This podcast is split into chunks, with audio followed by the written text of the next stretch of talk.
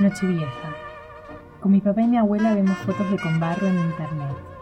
Conbarro es donde nació y creció mi abuela. Y nunca volvió desde los 22, más o menos. Pero ahora hay fotos de otra gente que viaja o anda por ahí y las comparte. Mi abuela mira y mira, tratando de reconocer. Dice con seguridad, eso no es, no hay escaleras. Y sabemos los tres que en 74 años quizás alguien puso escaleras, pero no decimos nada. Unas fotos de la iglesia de San Roque. Ahí, ahí, dice. Esa de al lado es la casa de mi madre, donde vivíamos. Si me habré pasado tarde sentada en esos bancos de piedra. Papá y yo evitamos mirarnos, aunque de reojo veo que él la mira, fugaz, y miramos fijo a la pantalla a través del tiempo. La magia del recuerdo. Hay fotos del interior de la iglesia. Esa es la Virgen de los Dolores, tiene mi pelo. ¿Cómo tu pelo? Sí, Peregrino hizo la ropa y le puso mi pelo en la cabeza. La magia de la lengua.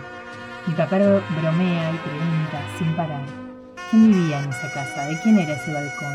¿Conoces esa placita? ¿De quién es ese perro? Mi abuela sonríe y responde natural. De su dueño. Pienso que me gustaría ir a con barro a la iglesia de San Roque, a ver el pelo de mi abuela cuando era chica. Decido creer que nunca lo cambiaron, como esa foto de las escaleras.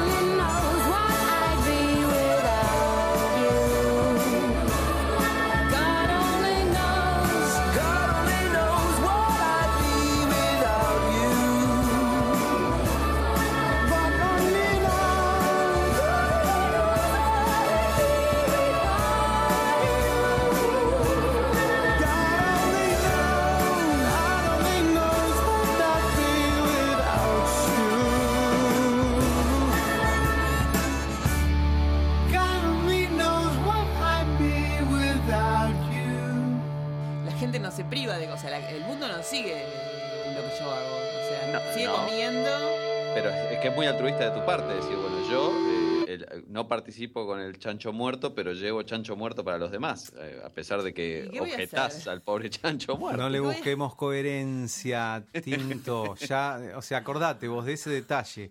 La lógica no, no va, no va. Claro, ese es el tema. Yo Escúchame, yo no me puedo poner en, en súper vegana porque tengo una madre que a veces me pide que le guarde el pollo en el freezer cuando ya descongela o, tiene, o le pasa algo. ¿Y lo Entonces, me pongo guantes y agarro la bolsa, porque eso sí, no te lo toco el pollo. ¿Al, vegano no puede tocar? ¿El vegano molesto no? Pero no, a mí me da como, eh, como cosa. No, Ella no toca la carne, no toca el pollo, se pone guantes. Eh, bueno. De los de cirujano, me da un Usted sabe, doctora. Pero Mirá los ojitos de la doctora. Eh, ¿El veganismo no incluye también una parte filosófica? Sí, pero ¿qué quieres que haga? ¿Que, no, no, no, nada. Yo pregunto nada más porque o por ahí pero en realidad estamos en lo mismo que hablamos siempre. Sí, es verdad. Yo no me puedo alejar de todo el universo para mantener mi veganismo. Eh, entonces. Vivís en este mundo vivo en este mundo y cuando yo me voy a comprar una cartera vegana o, mm. pet friendly a algún lugar mm. y me cobran 5 mil pesos por una cartera que me va a durar una semana porque es más fácil de romper y el gato la destruye, y mm. bueno, ¿sabes qué? Voy y me compro una de cuero que va a durar más este, y porque no tengo 5 mil pesos por semana para gastarme en carteras. Claro, vos y, en your face decís, ¿no? En your face, te compro la cartera de cuero. Y me pasaba con los productos que son pet friendly para de productos de, pelo y todo eso, que mm. como no están testeados en animales, me dan mm. alergia.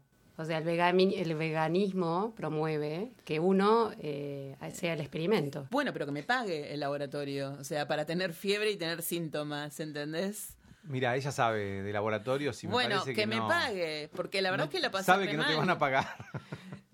no solo no te van a pagar, sino que van a buscar maximizar. Si hay alguien que este, los laboratorios son muy... Eh, es raro porque combinan, eh, vamos a hablar de un laboratorio que hace este, medicina para humanos, ¿no? Combinan eh, la búsqueda de la mejoría mm, de la calidad de vida de gente que está enferma, que yo, con maximizar este, ganancias, ¿no? Y entonces este, es un como que se, se, mezclan dos, dos, puntas raras, como que no, que no concuerdan mucho. Sí, no sé acá qué dirá la especialista. Sí, es, una mezcla de eso, viven de eso, efectivamente. Ahora, lo que no me cierra en esta cosa de no experimentar con animales es que si te va a dar alergia y no le va a funcionar a la gente, no va a haber ganancia ahí. Claro. Hay que ver a cuántas ¿A cuánta gente le da alergia? No, por eso, por eso. Es algo que te digo, le pasa a esta chica. No, pero yo creo eh. que en general, o sea, si tenés un caso testigo, digamos. Claro, hay que ver. la, excepción a la regla, como es, es, digo, perdón, eh, esta chica, ¿viste? Esta chica. esta chica.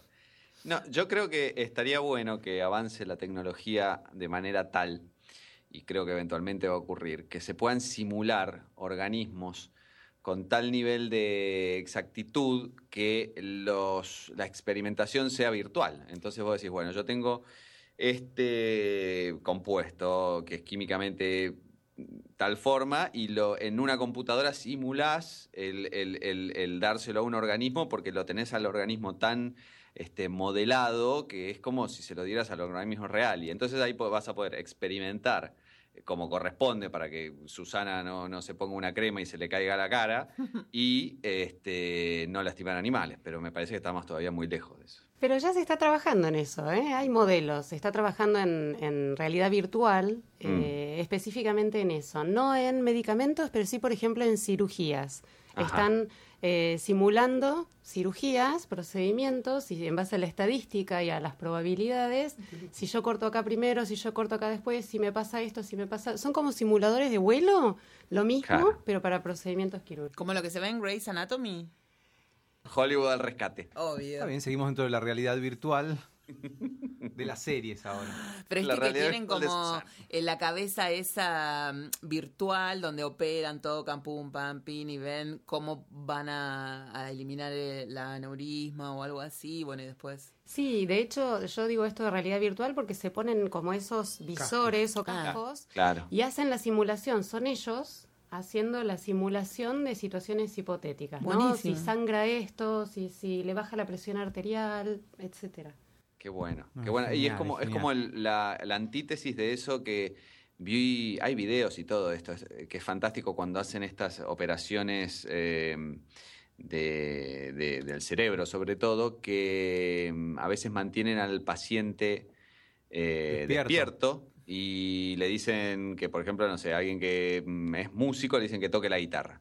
Y entonces este, lo, van, lo van operando y qué sé yo, y van monitoreando si la persona sigue, digamos, bien, porque sigue pudiendo tocar la guitarra, y de repente si empieza a pifiar o empieza, ¿eh? saben que están tocando donde no deben, es impresionante. Esto se está investigando mucho en niños, porque se descubrió que a los niños hay que decirles lo más cercano a la verdad. Cuando los mm. tienen que operar, por ejemplo, les dicen, bueno, te vamos a hacer esto, esto, esto, esto, ¿querés verlo? Y entonces le muestran al niño, en forma bien cruda, muchas de estas cosas que van a suceder. Y mm. entonces el niño entra mucho más confiado al quirófano porque ya sabe, ya tiene conocimiento de lo que le va a pasar. Mira qué ah. bueno. Mira qué loco. Yo pensaba entrar en el quirófano con auriculares, digo, en la charla con el médico con auriculares para no escuchar lo que... la, la, la, la, la, la, la, O sea que a vos te ponen el casquito y te dicen, mira, esto es lo que te vamos a hacer. Cierro los ojos. Y ella cierra los ojos todo el tiempo, después se saca el casquito, ah, bueno, sí, sí, está todo Me bien. Me imagino a Buda, ¿entendés? Pero, ¿viste?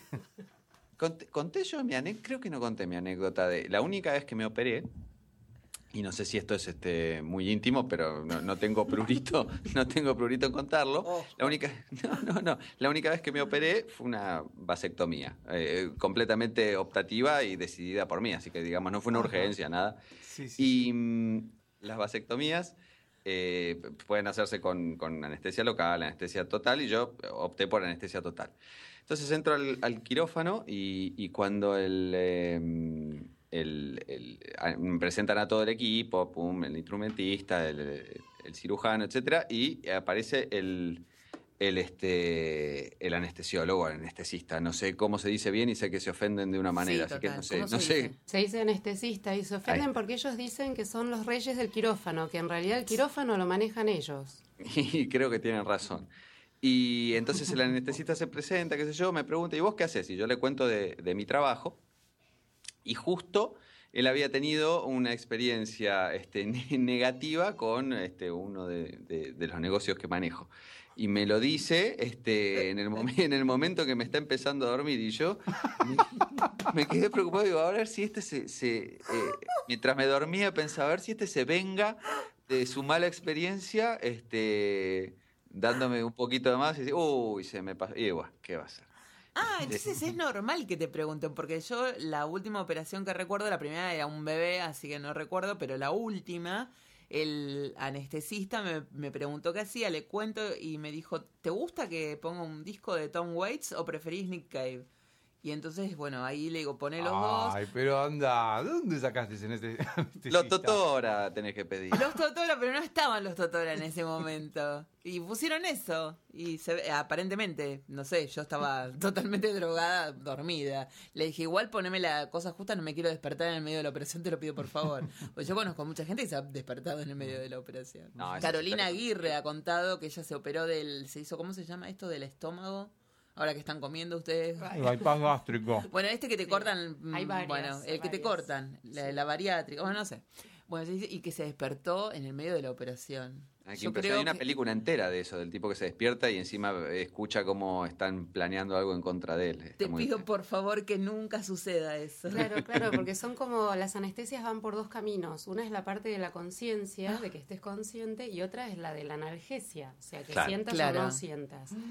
Ahora, eh, si le hicieron eso, era muy guacho eh, el, profesional, porque esas cosas son, son, personajes. ¿eh? Es una Totales. los anestesistas es la única eh, especialidad agremiada de los médicos. ¿Eso qué significa? Eso significa que... Te pueden hacer paro. Están cartelizados. Si, si uno tiene problema, los demás no trabajan, hacen paro de golpe y no hay anestesista en ningún lado en todo el país. Ah, bien. Así, definitivamente.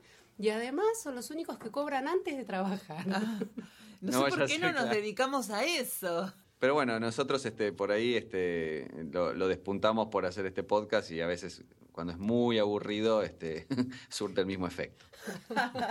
gracias, gracias. Che, pero qué bueno tener una persona este, que sepa de lo que está hablando, porque nosotros siempre somos tres haciendo cualquier cosa por primera vez tenemos a alguien que sabe. me siento raro. Estamos concretando los pedidos porque es fin de año y bueno, todo lo que nosotros vinimos deseando a lo largo de este año se está concretando. Entonces, bueno, una de esas cosas que queríamos era alguien que supiera cuando contaba algo de lo que estaba hablando. Y acá la tenemos a Jimena que nunca la presentamos. No, no. Ni tampoco le pedimos lo que tenemos que pedirle con tinto. Sí, yo, ya dije, si trae muestras gratis, este va a ser el mejor programa. Claro. Pero sobre todo para... Mm, traje unos supositorios, pero no sé si, eh, qué sé yo. interesa. no, necesitábamos, eh, acá en Tintado y, y Willy le querían pedir a Jimena, que es nuestra psiquiatra invitada del día de hoy, muestras gratis de Prozac para mis gatos. No sé por qué pedirían que... No, yo dije Prozac, eh, no sé si para tus gatos necesitan eso. ¿Para mí me querías dar? No, no, ah. yo decía para nosotros. Ah, bueno, bueno. No, no, tus gatos necesitarían algún ansiolítico, no sé qué le recomendaría al psiquiatra, son insoportables. ¿Sí? Rompen todo, comen todo. Yo quiero decirles que Jimena tiene dos gatas, Cata y Lina, y hoy Lina fajó a Cata, o sea, le dio un hostiazo. Sí, le llenó, le llenó la cara de dedos. Tengo dos gatas de una raza que se llama Peterball, que es una raza de gatos pelados. Ah. Pero, no son muy peladas. No, porque estas son falladas. Ah, ok. Cada tanto hay un 25% que nacen peludas. Entonces Lina es peluda y Cata es pelusa. O sea, no es ni peluda ni pelada. Sí. Entonces le llena la cara de dedos, la araña toda y vos le ves todas las rayas en la piel, porque no, no tiene pelo, Cata. Mm, ah, no parece sin pelo. No tiene pelo. No, eh, tiene pelusa casi no tiene pelo. ¿Y la otra? No. La otra sí. la otra es peluda y es la mayor, es la hermana mayor de, otra camada. Imagínense mi ignorancia que yo dije, ¡ay, son siameses! Bueno, porque son una mezcla con gatos siamés. Em, ah, estoy viendo fotos, sí, pues tiene un estilo siamés en el tema de, la cara medio triangular y los, las orejas grandes. Sí, y otros egipcios y no sé qué. Es una mm. mezcla, una mujer que vivía en San Petersburgo, por eso se llaman eh, Peter Ball eh, trabajaba con mezclas, hacía mezclas para gente con alergias. Ah, mira. Ah. Y lograron esa cosa rara. Los que son pelados, pelados son medio impresionantes porque los tocas y es mm. como tocar piel. sí, sí, sí, ¿Son arrugados, puede ser? Son como arrugados, son muy flaquitos, muy estilizados. Después les mando fotos si quieren. Tengo un amigo que tiene mil. Yo tengo fotos que vos me mandaste del señor que criaba o no sé qué, o que tenía. Bueno, Adolfo. Adolfo. Y mm, lo que tienen es que son muy, muy flaquitos, no, mm. no se desarrollan mucho. Eh, pero eh, son gatos muy ágiles y bueno, estas se pelean todo el tiempo, están todo el tiempo. Ahora es impresionante porque de, estoy viendo las fotos y de mm, cachorritos, de gatitos, eh, como son tan orejones y tienen la cola larga y finita, parecen hasta tienen un dejo de rata. Después empiezan a aparecer gatos, pero este Qué lindos son. Parecen murciélagos, de hecho. Sí, sí, sí, esa por las orejotas. Sí, tal cual. Y tienen y tienen dos cosas. Una, en invierno se cagan de frío, porque al no tener pelos viven abajo de una frazada porque se mueren de frío. Y en verano tienen la piel tan caliente que parece que tuvieran fiebre. Pobrecitos. Pero ese hombre que hizo esos experimentos. Eh, Y a mí me las regalaron porque, bueno, eran las falladas. Claro. O sea, es, una, es una raza complicada y encima este, estas vinieron falladas. Si no se podían vender porque no, no eran. Pero son divinos igual. Yo pensé que eran que tenían pelo y todo. Mira, qué mal veo. Me voy a tener que poner anteojos. Bueno, pero son las que mejor la pasan. Una porque tiene un poquito de pelito y la otra porque tiene pelo. La otra tiene pelo, sí, sí. Sí. Pero bueno, son bravas también, se pegan. Eso es rarísimo. No termino de sorprenderme la, psicología de los gatos, ¿eh? Porque no son todos iguales. No. No, igual es, es como Tienen su personalidad. Sí, totalmente. Totalmente. estas dos son hermanas. Una es muy tranquila y ni habla. Y la otra maulla todo el día. Todo el día. Le y todo el día maullando. Encima es un tema porque eh, son personalidades dentro, porque no es que uno puede decir, bueno, tal raza, hay, hay características de las razas, ¿no? Tal raza es un poco más tranquila, tal raza es un poco más... Pero después dentro de la misma raza, por ejemplo, estas dos que son hasta hermanas, así que genéticamente muy parecidas, una es completamente diferente a la otra. Entonces, este, eh, uno no puede decir, bueno, yo tengo gatos porque son tranquilos, yo tengo perros porque... No, depende del que te toque. Claro, claro, exactamente. sí, bueno, pero además a uno le gusta morder tal cosa, a otro le gusta, no sé, una cosa, otra, son, uno le gusta comer caldo. Claro, sí, Dios mío. Sí, sí, sí. El señor Oli, viste que está como, es el, la ostra de la familia y ahora volvió a entablar cierta relación conmigo, no mucha, pero algo. Y entonces me espera en la escalera y es que lo tengo que subir a, UPA, o sea, lo tengo que poner en el hombro y él va ahí como paseando, lo tengo que subir dos pisos y lo dejo sobre la heladera. Ahí se termina el recorrido, soy como un colectivo de mi gato. Entonces, y si no lo hago, queda esperando en el, en el último escalón. Entonces yo voy, dejo las cosas arriba, abajo, lo busco, lo cargo y va mirando. Y ese es nuestro contacto ahora. Entonces lo aprovecho porque no pasa siempre, pasa muy pocas veces al año. Con esta historia Jimena ve claramente por qué la convocamos. Bueno, em, Susana, tenemos que decirte algo con Tinto y con Jimena. Eh, eh, ahora ella te va a hacer algunas preguntas. Eh, una, una intervention. Claro. En, en, un em, rato van a tocar el timbre. Estamos preocupados. van a venir unos señores. Van a venir unos señores, son amigos míos. El primero que llega es un anestesiólogo o anestesista. Anestesista. Copado. Sí, te va a decir si querés Tom Waits o, Nick Cave. Exacto. Y te van a poner primero unas, unos lentes para ver algo que vos tenés que, bueno, saber lo que te van a hacer. Claro, es una, mascarita de oxígeno. Vos respirás. Vos respirá, vos respirá. Después de ver ese video, respirá. Y bueno. Qué malo. Y contanos algo. Y, y cuando te despiertes va a haber una picada. Son muy malos. Vegana. Gracias.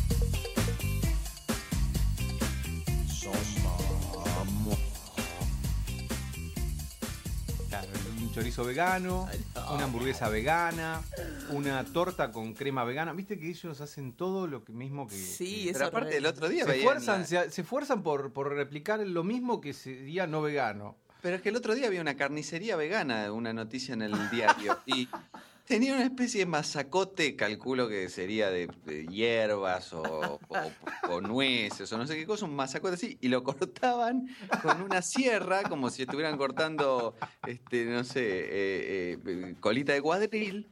Una cosa impresentable. Yo no sé qué iban a hacer con eso, pero lo cortaban y había un tipo vestido y tenía un delantal blanco como si le fuera a salpicar sangre inexistente. Impresentable. No, no, pero es que imitan la sangre de algún modo, deben imitar la sangre. No tengo remolacha, idea. Deben hacer sangre con remolacha, algo. O sea, a mí me, no me gusta es eso. todo eso, ¿eh? Me da como ¿No? impresión. Me da como impresión, o sea, no como el original voy a comer esto. Claro, claro. Que no, chicos, no, para eso no, para eso nada, dame un cacho de tomate, es lo mismo. Ajá. Ahí tenemos una amiga que es María, tu amiga María, que ya come chorizo vegano y, Sí, sí, sí. y hace sí. todas, de- debe Sí. comer churrasco vegano. Sí, Sí, decís. sí.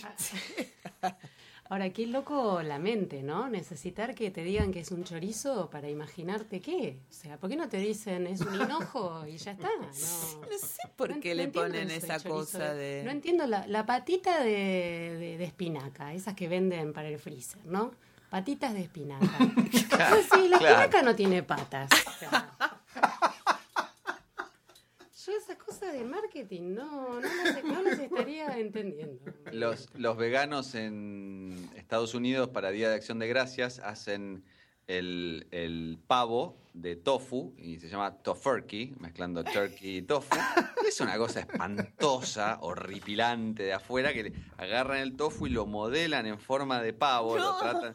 Horrible, pero ni lo hagas, hace un, hace, hace un cuadrado y corta el cuadrado como es el tofu siempre. Estoy poniendo Claro, agua y se me va a caer todo de la risa, No, pero no, ¿en serio no, que hacen eso? Eh, tofurkey, búsquenlo en Google, No quiero tofurkey. buscar esto feo. Ah, Hacen bien, sí.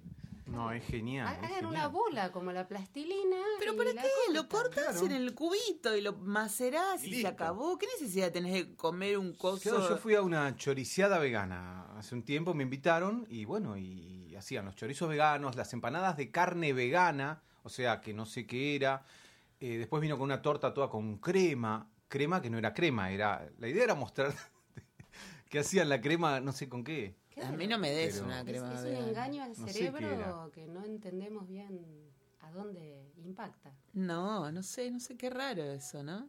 Yo no igual no consumo nada de eso, me da como un poco de impresión hasta los colores, soy como medio mo- molesta. Viste que tiene como un color medio indefinido. Yo no me como los, ante- los antojitos a esos que comes vos en el barrio chino, en el barrio de ella. El barrio mexicano. No, en el, en el Ah, mexicano. antojitos es en el mexicano. No, no. eh, Antojitos, ¿no? En el No, barrio chino. ¿cómo es que, que- no, lo que vos, bueno, lo que vos No, comés no, en el no, barrio no. chino? Yo en cada lugar Anticucho. tengo un... Anticucho es, no. Eh, No, en el chino es... eh, El cerdo con cosas cerdo agridulce o cerdo con ananá. Las albondiguitas. No, no, no, No. no. No, yo pido siempre lo mismo, eso. cerdo agridulce o cerdo con ananá con una Cosa porción de- de... arroz. Y en el Que siempre se olvidan de la porción de arroz o, o no me la traen o me la traen tarde y digo no. y en el mexicano los antojitos. En el mexicano surtido de antojitos. Ahí va. Claro. bueno, se me confundieron las. En el Las club. Eros, bife de chorizo con papas fritas y un huevo frito. O sea, ¿Por en todos lados tengo mi, lu- mi menú que no puedo salir. Yo Ay, en el, el- en el Eros pedía mm, fideos con estofado. ¿Vos- ¿Siguen vos haciendo ibas de- al Eros? ¿Vos ¿Cómo ibas no al Eros? Yo vivía a dos cuadras del Eros. ¿En Iba todo serio? el tiempo al Eros, sí. Ah, bueno, y estaba Jugaba allá- al papi también en el Eros. ¿En serio? Sí.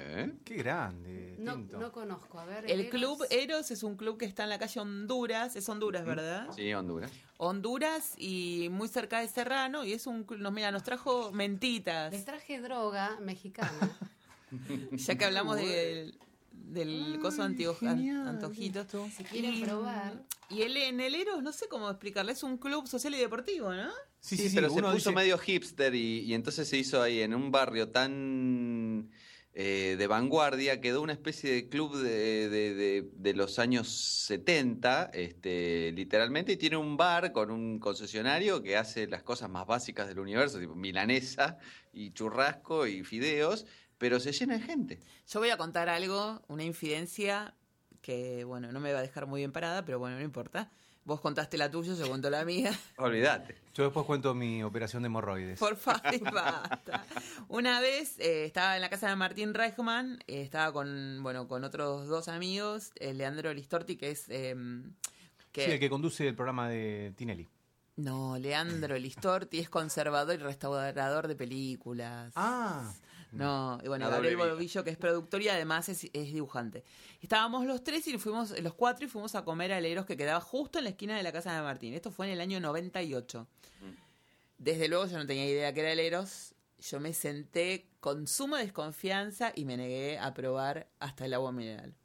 Claro. Recién es que no es un lugar que, que llame la atención como No, pero me negué que- totalmente. Dije, yo de ningún modo. No, pero chicos. además si mirás hacia la cocina, no sé si es el llamado concesionario por, por tinto, pero el muchacho, digamos, no usa una... No, no usa nada. Tiene como el pelo de Maradona. Claro. Bromatología, ahí se hace un festín. Claro, bueno, entonces yo dije, No, yo me niego, tremendo. viste, dije, de ningún modo, de ningún modo, de ningún modo, conmigo no cuenten. Y hace dos años me llevaron de nuevo y para no hacer papelones, porque todo el mundo siempre me dice que, que hago papelones, que no como, que ni tomo un té, me pedí un té o un café, no sé qué, y una y papas servidas, que eso que estaba cocinado y no había problema de morir. Entonces Mm. comí las papas servidas. Y sobreviviste. Y No, so- acá estoy, hola. es raro, a mí me dijeron, bueno, vamos al Cluberos. Y la verdad que con ese nombre uno se imagina algo este, casi, te diría, Eso quería establecimiento swinger. Y no, y es un Claro. lugar para jugar al papi, es una cosa que no Claro, puede claro, creer. eso es lo que quería aclararle, sobre todo a Jimena, Claro, porque, porque suena a eso. Yo Vos ves. escuchaba Eros y dije, ¿será algo triple X? No, No, algo- no. ¿Te imaginas un, eh, tres griegos con unas este, uvas Claro. en la boca y Nada más alejado de la realidad. es un lugar, un club, pero re de barrio y Sí, sí, la gente, de- cuando vos pedís, te traen la, la, la gaseosa de litro a la mesa, ¿viste? Tenés. este, el- es muy. El, pan, el pan en canastita de, de- de plástico rojo. Bien, bien, Sí, bien de sí. barrio. Pero bueno, nos asombraba que vos fueras celeros. sí, perdón. sí, sí, sí. No, no deja de Eh, sorprendernos, pero- Tinto, ¿eh? Y yo siempre. No, es que vivía muy cerca y, y nos juntábamos con estos amigos del. Con este eh, Huerti, por ejemplo, que lo conocemos todos, y Huerti nuestros Boy. amigos del, del, del club de- del foro de cine, nos juntábamos ahí. Ajá. No sé por qué. Era Bueno. como que nos quedaba cerca a todos. El otro día mi analista me dijo, usted tiene muchas caras. Y me dijo, dejamos acá. ¿Y habla así? Sí. ¿Lacan? ¿Lacan habla así? Habla así. Bueno, bueno, Tinto también tiene muchas caras. Todos tenemos muchas caras. Contengo, contengo multitudes. Nah, todos no.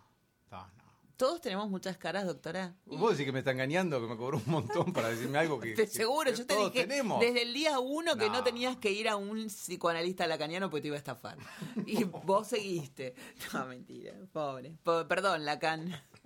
Chameleon, chameleon, chameleon day. Gato dinamita. Chameleon, chameleon, chameleon day. El otro día fui a la cancha y estaba Joaquín Levington y lo hicieron, fui a ver River Boca, y lo hicieron patear desde la mitad de cancha. Este, Y erró. premio, eh, sí, erró. Esto- había como 10, erraron todos. El peor fue Marley, Marley. Marley, tremendo. tremendo. Marley le pegó como con el diario del domingo, pero... Ah, no vi, no vi. no, vi me horrible, horrible, horrible, terrible. Pero horrible tanto que se ve que gritaron mucho. Yo vivo a menos de 10 cuadras de ahí de River, que se escucharon los insultos.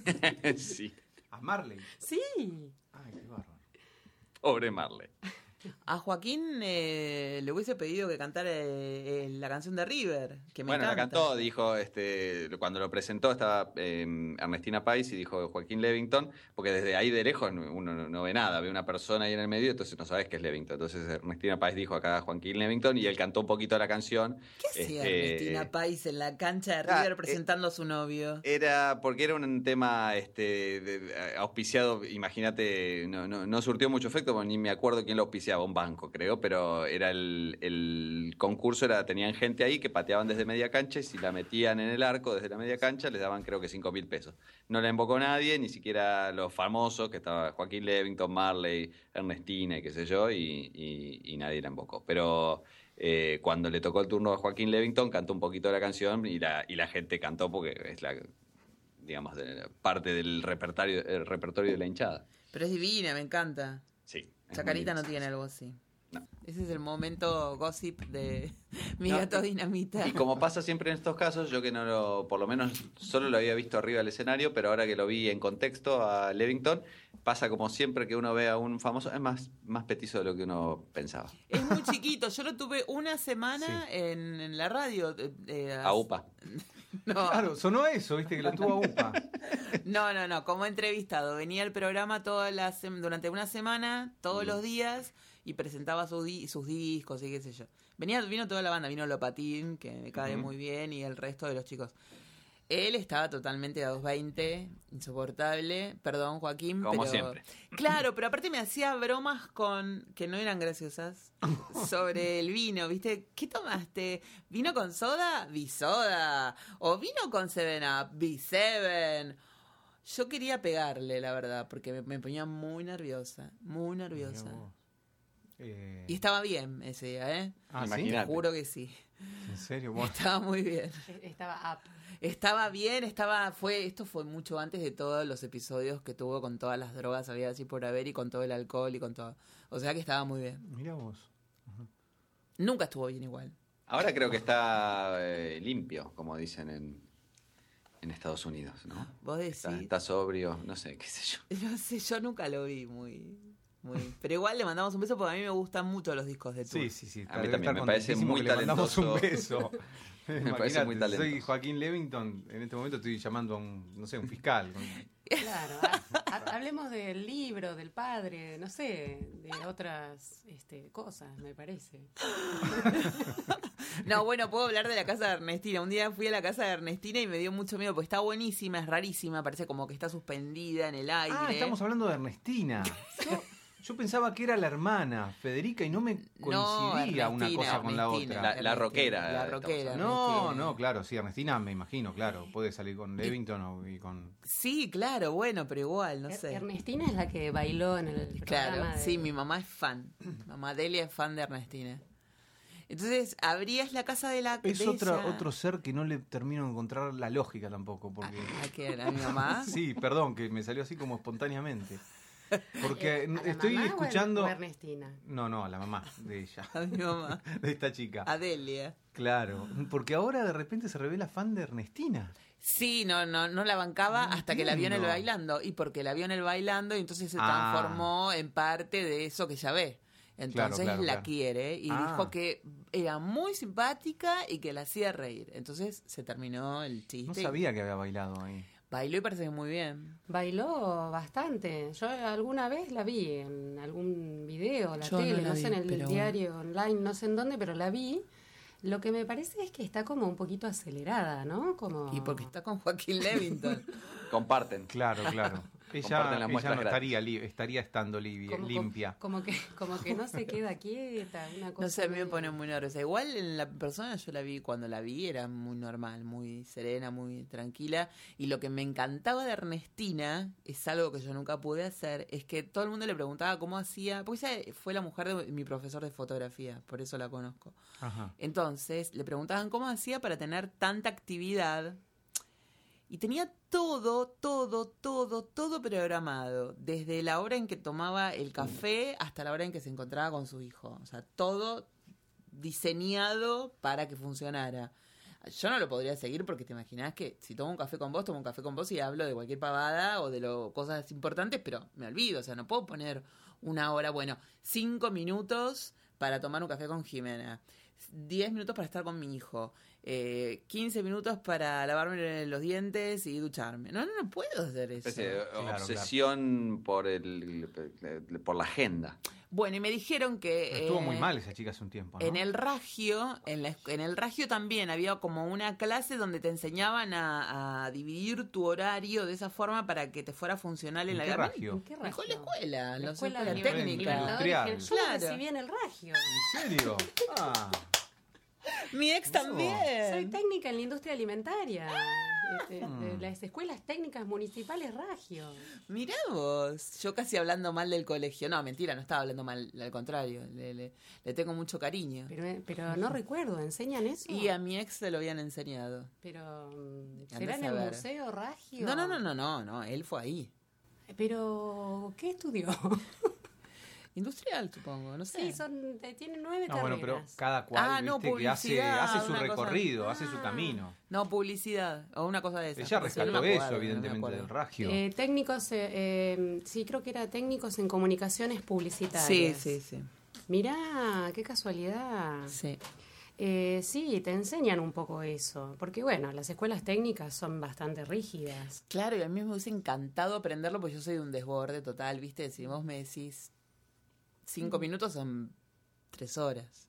Bueno, hay un libro que se hizo muy famoso eh, en los últimos tiempos que propone un sistema para organizarse la vida y priorizar y etcétera, etcétera, que se llama, en inglés es eh, Getting Things Done, GTD es el nombre del sistema. Sí. Y es todo, una cosa, co- lo leí porque digo, bueno, a ver si le saco alguna cosa para mm, organizarme la vida y acomodarme mejor, eh, digamos, eh, las tareas en los horarios disponibles.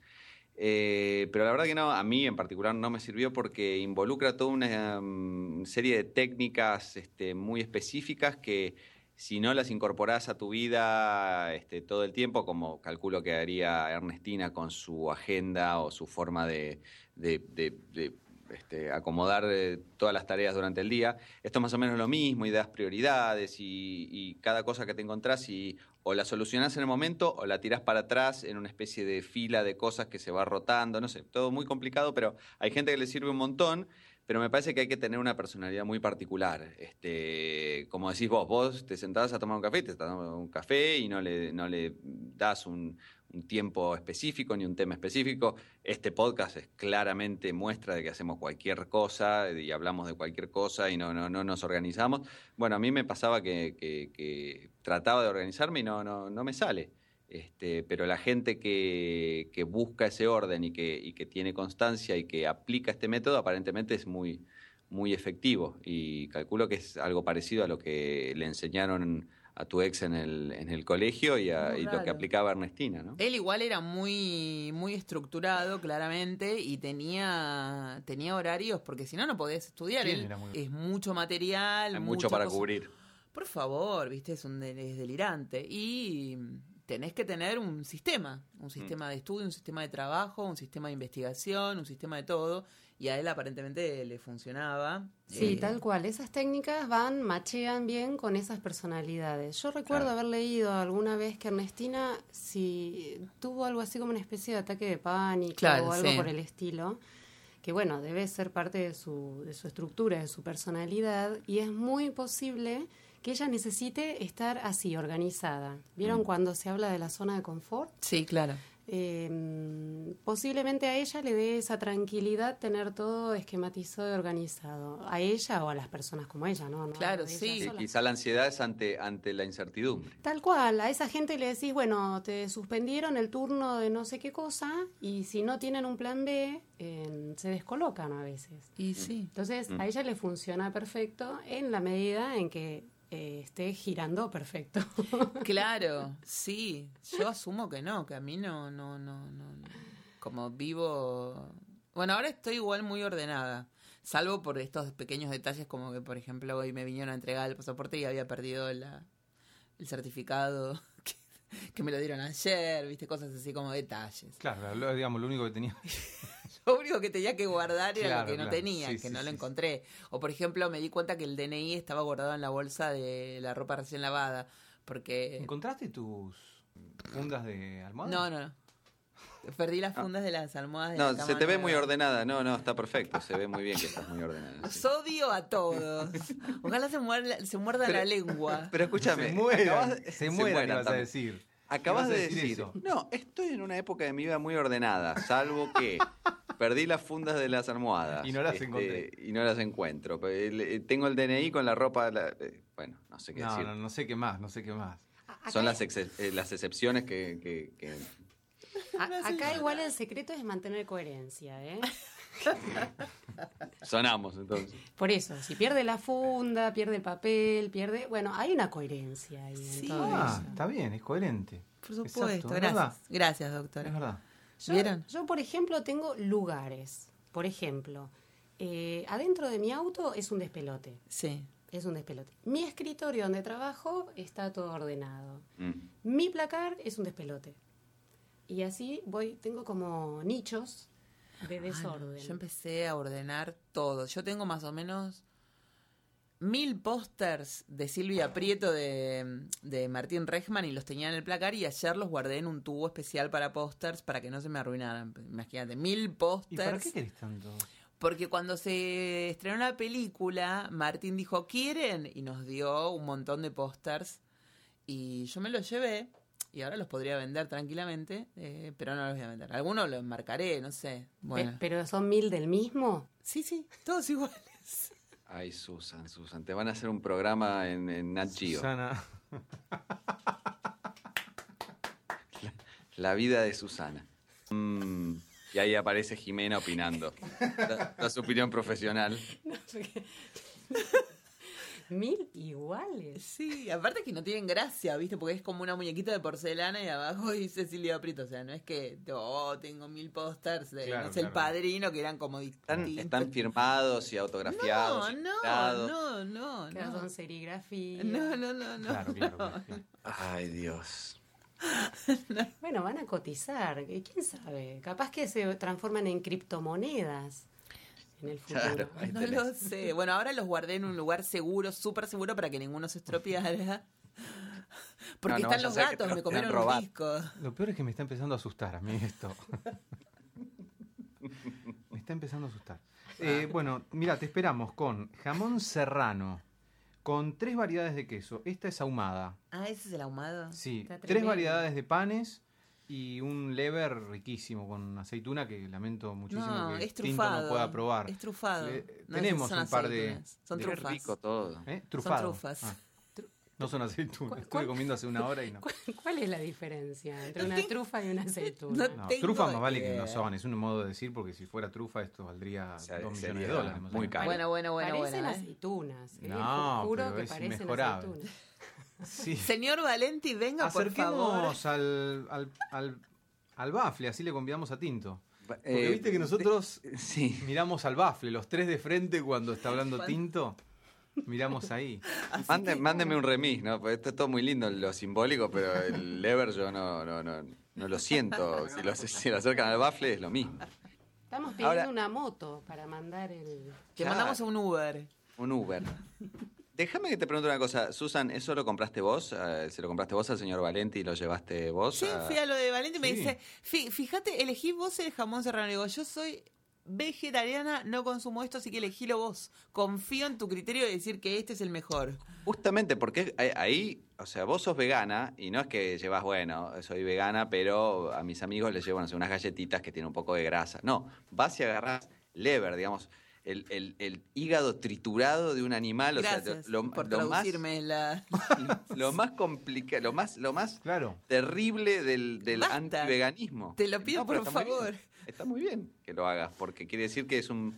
No, no, no, no te perdés en la militancia. No, no, eso jamás. El jamón serrano, cuando vos decís jamón, bueno, ves un chanchito muerto, pero cuando decís jamón serrano ya lo ves en la escena de la sierra, ¿no? Sí. O No, sea pero no que- es eso, o sí es eso. No sé qué significa. Yo Para no mí sé el qué jamón significa serrano. eh, ¿Qué que le significa ponían serrano? pimien- pimentón o no. Es una forma de curarlo, me parece, la- lo- el serrano, pero supongo que ven- vendrá de la sierra en, Ah. en España, ¿no? Eh, No. Claro, está alimentado, es un chanchito alimentado con amor. Bueno. Claro, sí. con bellotas y jamones, como la, como la, Jimena, estás tratando de no desmayarme porque vos fuiste muy cruel.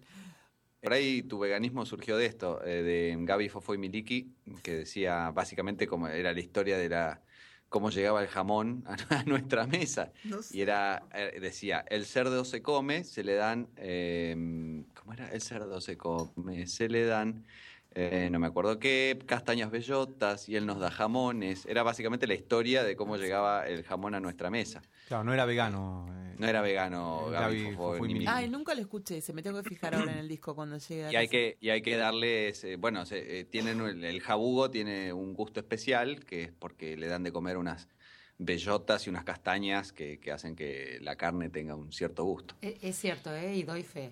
Sí, sí. es- es, bien tiernito, tiene un aroma muy, muy... muy ¿Cuál jamón? Es como un jamón... eh, son, Este eh, que ¿Cómo se él. llama? Es medio impresionante porque es como, son chanchitos muy jovencitos. Esto se pone muy dramático.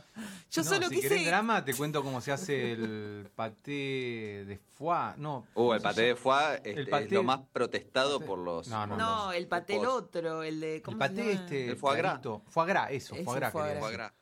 Ah, no, Ah, no, no, no. No, por favor, No te voy a contar porque No, no me lo cuentes, No le contemos, Tinto. No me lo cuenten. No, una, una vez hace unos años. Y se, se alimenta el pato de manera tal, tal, Basta. tal. No lo, no lo contamos. No, y encima contamos. pato. Vos sabés que yo No, me no dejé de comer porque a mí me mataron los patos. O sea, no Sí, me sí, hables bueno, de los imagínate patos. tu patito que le, le- No, no, no me lo. No. le daban tanto de comer que se le atrofia el hígado y Basta. se le hace un hígado gigante. y Es entonces, malo. eh, Es malo. Por suerte tenemos una psiquiatra. pero eso no le pasa a tu- No, no, le hicieron pato a la naranja nada más. Detalle. Hace unos años mamá me mandó a comprarle, me pidió que fuera a, a nuestra carnicería del barrio, que es Panero, que es muy conocida, a hacer ¿Carnicería? una compra. Carnicería Panero. Que es muy. y la panadería se llama Don. Churrasco. Panero, Panero es el apellido del señor, don Panero, qué sé yo. Que es como muy Jorge top. Churrasco, Va. panadería. ¿Y qué significa Panero? Yo me estoy perdiendo De un... panadería. No sé. Panadería. No, pero es el apellido del ¿Qué hace señor. pan? ¿Qué no, hace pan? Bueno, va. Bueno, entonces yo voy a la carnicería. Me pide que le compre unos cortes de carne que dan tremendos, pero como el carnicero me conoce desde que soy muy chiquita y ya sabe que yo no como carne, él se ocupa.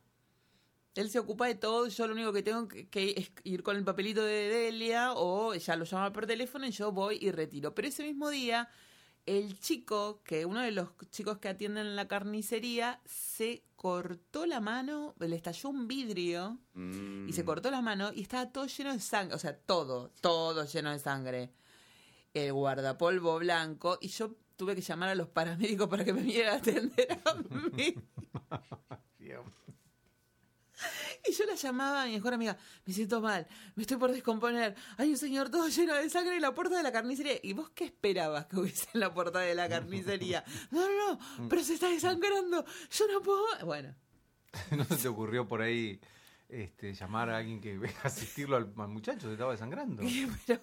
Llegó la ambulancia y la atendieron a ella primero. Llegó la ambulancia y Ah, dijo, ese- a mí, a mí, yo. El caso este de Mauro Zeta, que murió un muchacho este, por falta de atención médica. Porque bueno, sí, fue, tremendo fue. Porque pero, a Susana le faltaba un poco el aire.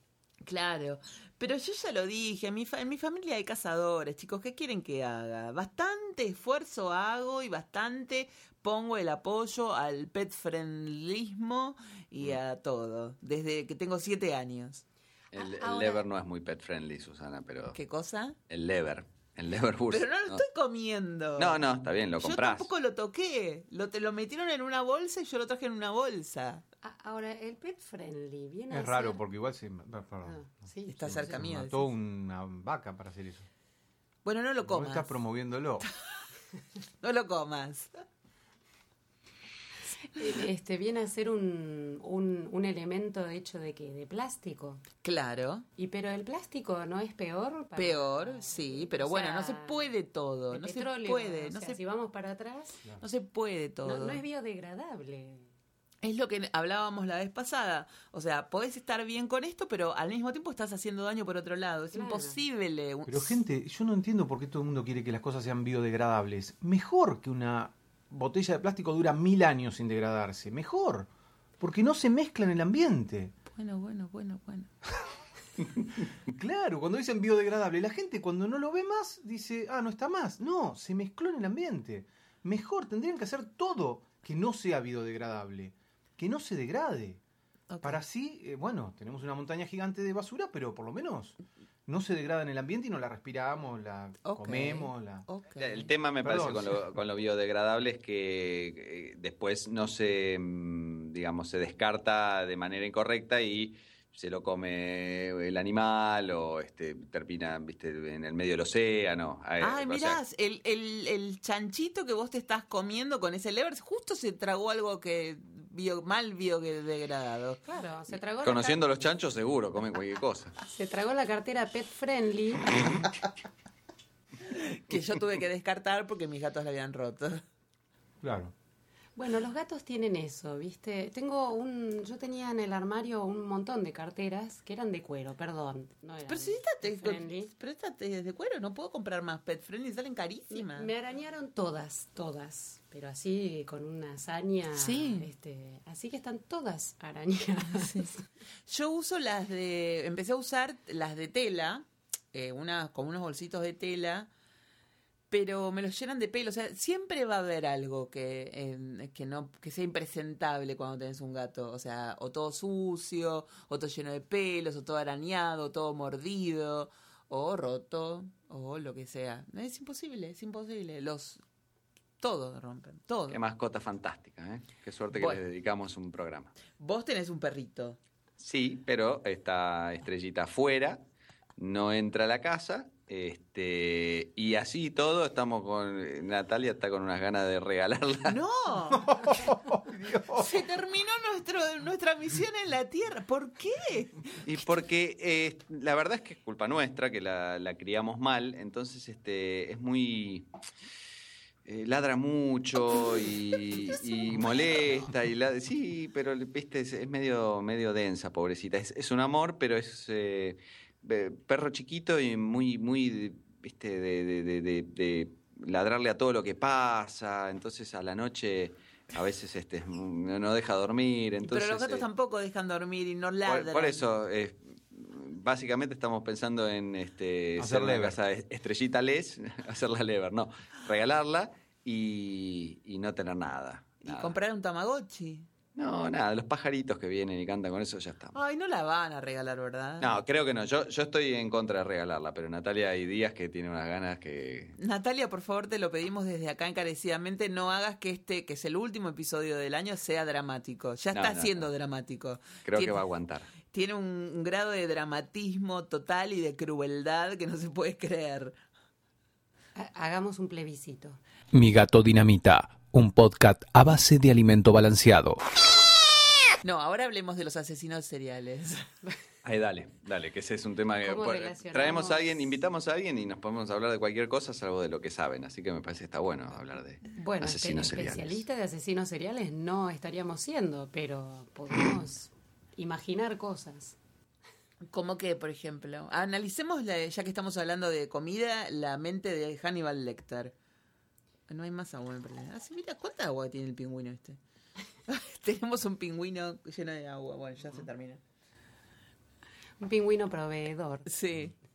De la mente de Hannibal Lecter, nuestro eh, asesino gourmet más querido. Él también hacía operaciones eh, Ah, a Ah, en la, en la abierto, 2, ¿no? en Hannibal hace una operación, es verdad, este, con alguien. A Rey. Liotta le, le come los cecitos. Sí, sí, está muy bien. Sí, sí, era prolijo igual, no tocaba ciertas áreas. Muy bien. Claro, lo dejaba hablar y todo. Sí. Y, pero está- yo te digo, si me pongo a comer a Rey Liotta, arranco por el cerebro y no por la cara que tiene, viste, como mucho, muy, mucho acné. Me parece que me da más impresión. No, prefiero comer el tuvo varicela o una, una Varicela, de pobre. esas. Pobre Rey Liotta. Estás tremendo hoy en No, no, no estoy tremendo, pero digo, puesto a elegir, arranco por el cerebro también. Bueno, está muy bien. Eh, ¿Existen estos tipos de señores que se comen gente así? Eh, Sí, es, es una, una patología posible. No sé si son tantos en el universo, pero sí hay, por supuesto. En realidad lo que existe es gente que podríamos llamar perversa. Claro. Gente que tiene esta, esta situación de no sentirse culpable, de no, no, no hacerse cargo de, de estas perversiones que hacen y que son felices, al contrario. Es lo que los, los estimula y este, les produce mucha satisfacción. Eso Esa sí. es la, la definición de psicópata, el que no... el que no... eh, De eh, perverso. es aburrida la definición, pero eh, digamos, existe gente que hace estas cosas por placer Mm. personal, porque tienen como, es como si hubieran nacido fallados, Mm. es como si hubieran nacido rotos, Sí. Con algún pedazo menos, y ese pedazo justo es el que te mete en una sociedad, te, Mm. te da un poco lo que tiene que ver con la moral, la Claro. ética, La etcétera, empatía etcétera. también, ¿no? Exacto. Bueno, eso no lo tienen. No Pobres. lo tienen, no lo van a tener, no, Mm. no. Eso no. Eh, de eso hay.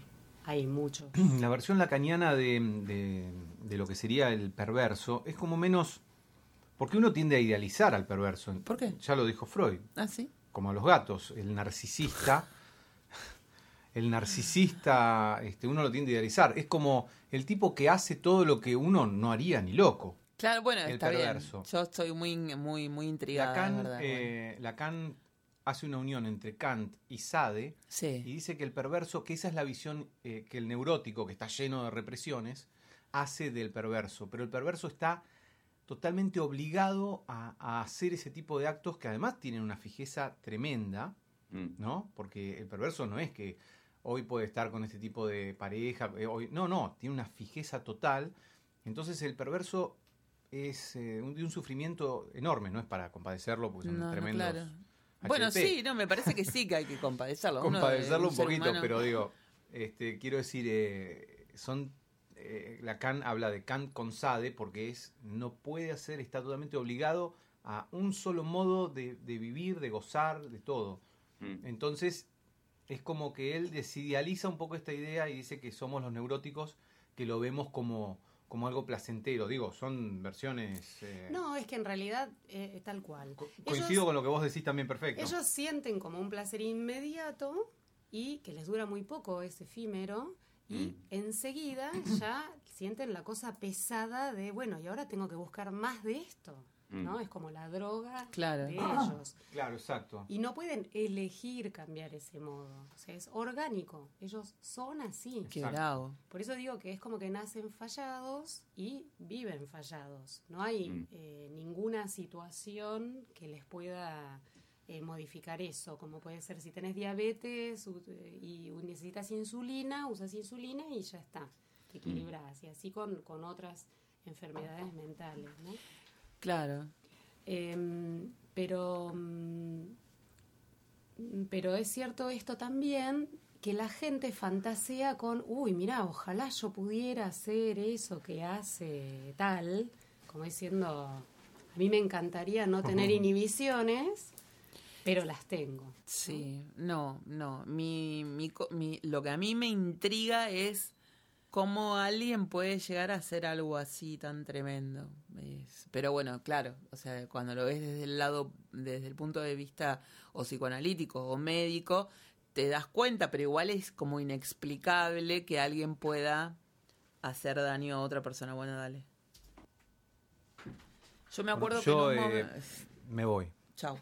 En un momento de, creo que fue este año, a principio de, No, agua está perfecto.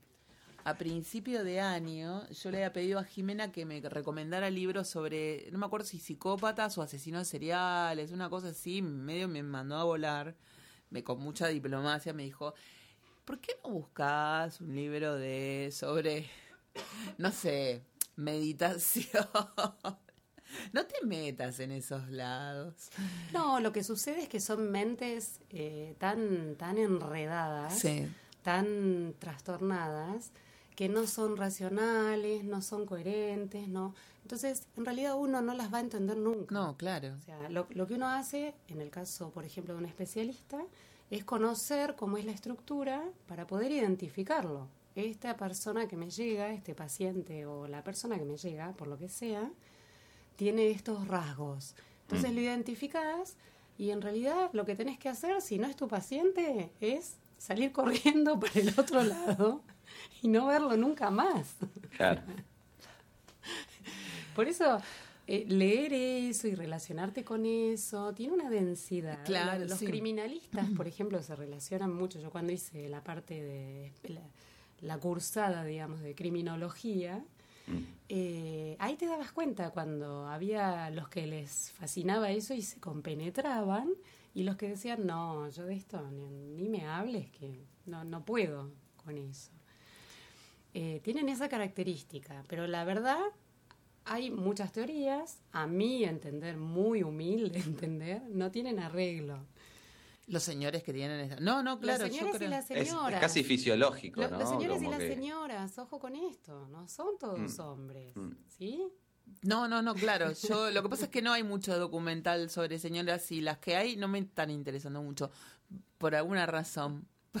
No sé, me interesan más los señores, porque ya me los vi todos. Gasté HBO, gasté Fox, gasté Netflix, gasté todo lo que bajé por torrent.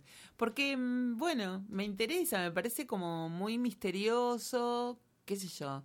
Uno enseguida logra esta empatía como con Robert Durst, el, el- este asesino que es hijo de un super multimillonario inmobiliario de Manhattan, que no El sé de, de Jinx. Claro, ¿a cuánta gente se cargó? Como a seis, no sé, muchos. Sí, a la mujer, a la mejor amiga, al vecino y aparentemente a algún par más. Y el, vos lo ves al tipo y lo querés ayudar, le querés servir un café porque es como muy muy elegante, ¿viste? Es como tiene es como si fuera un Charlie Watts más viejo o más arrugado, pero mm, no puedes pensar que ese señor pueda ser un asesino. Y no, no hablo de la plata, sino porque parece como muy pequeño, muy frágil. Y parece que era muy tremendo porque al vecino lo descuartizó, o sea, lo, par- le, lo cortó en pedacitos. Tal Mm. cual, porque muchas veces se acompaña de... De mucha fuerza física, ¿no? Como, más, que, como... más que fuerza, bueno, eh, primero de cagarle bien a la gente, de ser Claro. este, como muy seductores, muy, son muy grandes manipuladores. Y por otro lado, cuando están eh, frente a su objetivo, digamos, es como si tuvieran, sí, más, más poder o, o pudieran más. Bueno, Entonces, se veía con lo de Hannibal Lecter, viste que era como súper magnético y el tipo no te sacaba la vista de encima y te podía... No sé cómo hacía todas las cosas que está bien, era una es ficción, que ¿no? Pero- es co- pero es como eh, medio que va con eso, porque como les falta eso, como no, no lo tienen y no les sale naturalmente esa empatía o, esa, o esa, ese, ese chip que tenemos la enorme mayoría de la gente para vivir en sociedad y para relacionarse y para ponerse en el lugar del otro, etcétera, etcétera, tienen que simularlo. Y entonces se transforman en muy buenos simuladores, porque o, o te aislás de la sociedad o para participar en la sociedad donde vos no te sale naturalmente, lo tenés que simular. Entonces te transformás en un experto en, en seducir, en un experto en, en leer una situación y, buscar la mejor, eh, el mejor resultado para tu, para tu objetivo. Entonces eh, es como que los que son inteligentes y, saben cómo manejarlo son, son realmente fascinantes porque este, es como que pueden, pueden manipular una situación o a la persona a, a su gusto y placer. Ajá. Y vos, vos habías leído, te habías comprado un libro, ¿no? Sobre los asesinos que me habías Tengo, recomendado. tengo varios libros porque eh, fue un... Cada tanto... Tengo una eh, biblioteca en casa. No, tengo una, no, porque fue así. Yo eh, estoy suscripto a un a una especie de, digamos, servicio, que yo cada tanto me llegan un aviso donde venden Ah, libros electrónicos en ah. una especie de, un servicio de inteligencia. No, y mandan, por ejemplo, bueno, 20 libros de ciencia ficción, 20 libros de tal cosa. Y un día mandaron como 20 libros por, por, un, por un precio muy barato de eh, crímenes reales. Y la verdad que estaba, me, me lo compré porque había de todo, había desde cosas históricas tipo el estrangulador de Boston y, y así este asesinos muy famosos No sé qué me a- a este asesinos seriales este de, de- de los primeros, porque digamos, Jack el Estripador fue el famoso de, de la época victoriana, pero hubo otros antes y otros después, y, y siempre hubo una fascinación extrema en el público, viste, los, los diarios, este, cuando aparecía algo por el estilo, eh, se hacían un festín, sobre todo en la época que no había televisión, y eso era el, divertimento de- la gente. Y, mm, y muy interesante, pero básicamente lo que, lo que uno ve este, a lo largo de, leer todas estas historias es un poquito lo que dice Jimena, de la gente que, que es eh, realmente perversa y, y se manejan todos, todos tienen una, están medio cortados con la, con la misma tijera de, de- esa psicopatía y ese, y ese eh, saber manipular, porque el asesino serial, para poder ser serial, tiene que matar muchas veces, tiene que hacerlo, que no lo descubran y poder seguir haciéndolo. Entonces, este, tenés que ser, eh, tener un manejo de tu, de tu entorno muy particular. Tal cual, y como ejemplo eh, interesante está la serie Dexter, que la ¿Mm? deben conocer y deben sí. haber visto bastante, que es muy interesante porque ese no es un, un patrón, digamos, Común, de asesino serial, porque supuestamente él solo mata a gente mala. O Ay, que gente, se lo merece. Claro, que se Es lo como el. Robin Hood de los asesinos. Y bueno, esa serie es la fantasía, esta famosa Ah. fantasía de los neuróticos de quisiéramos tener el valor de poder hacer eso. Pero es imposible igual, o sea, ah, por favor. Pero no es la realidad de, Claro. de estas personas. No, claro. Estas personas pisan el pasto. Hay, hay, hay, hay un momento en donde se salen de la Sí. carretera, inevitablemente, porque es algo que necesitan. Ni siquiera ellos te lo pueden explicar. No, que eso supongo que no, que es algo como... Y, y cuando te lo explican, te lo explican con tanto lujo de detalle, vos, vos vas a verlos, eh, por ahí si están internados en neuropsiquiátricos, etcétera, te lo explican con tanto lujo de detalle que vos decís, wow, qué, qué, digamos, es un humano, es un robot, ¿por dónde viene la Claro, es que es como que le falta algo que es parte muy importante de lo que nos hace humanos a todos. Entonces eh, es, es, es como otra cosa, es como otra raza. Sí, sí. El chico que escribió la, la biografía de Robledo Puch cuenta que en una de las tantas veces que fue a la cárcel a entrevistarlo, que todos le decían que Robledo atacaba por la espalda. Entonces que nunca le quería dar la espalda a Robledo porque aparte tenía como una presencia muy tremenda. Dice, era como tan bello como Marilyn Monroe y tenía esa, ese magnetismo. Y entonces nunca te- te sacaba los ojos de encima. Y yo le digo que quiero ir al baño y en realidad no había otro lugar para ir al baño que ese donde él me estaba indicando que tenía que ir. Entonces el pie va y no tenía traba a la puerta.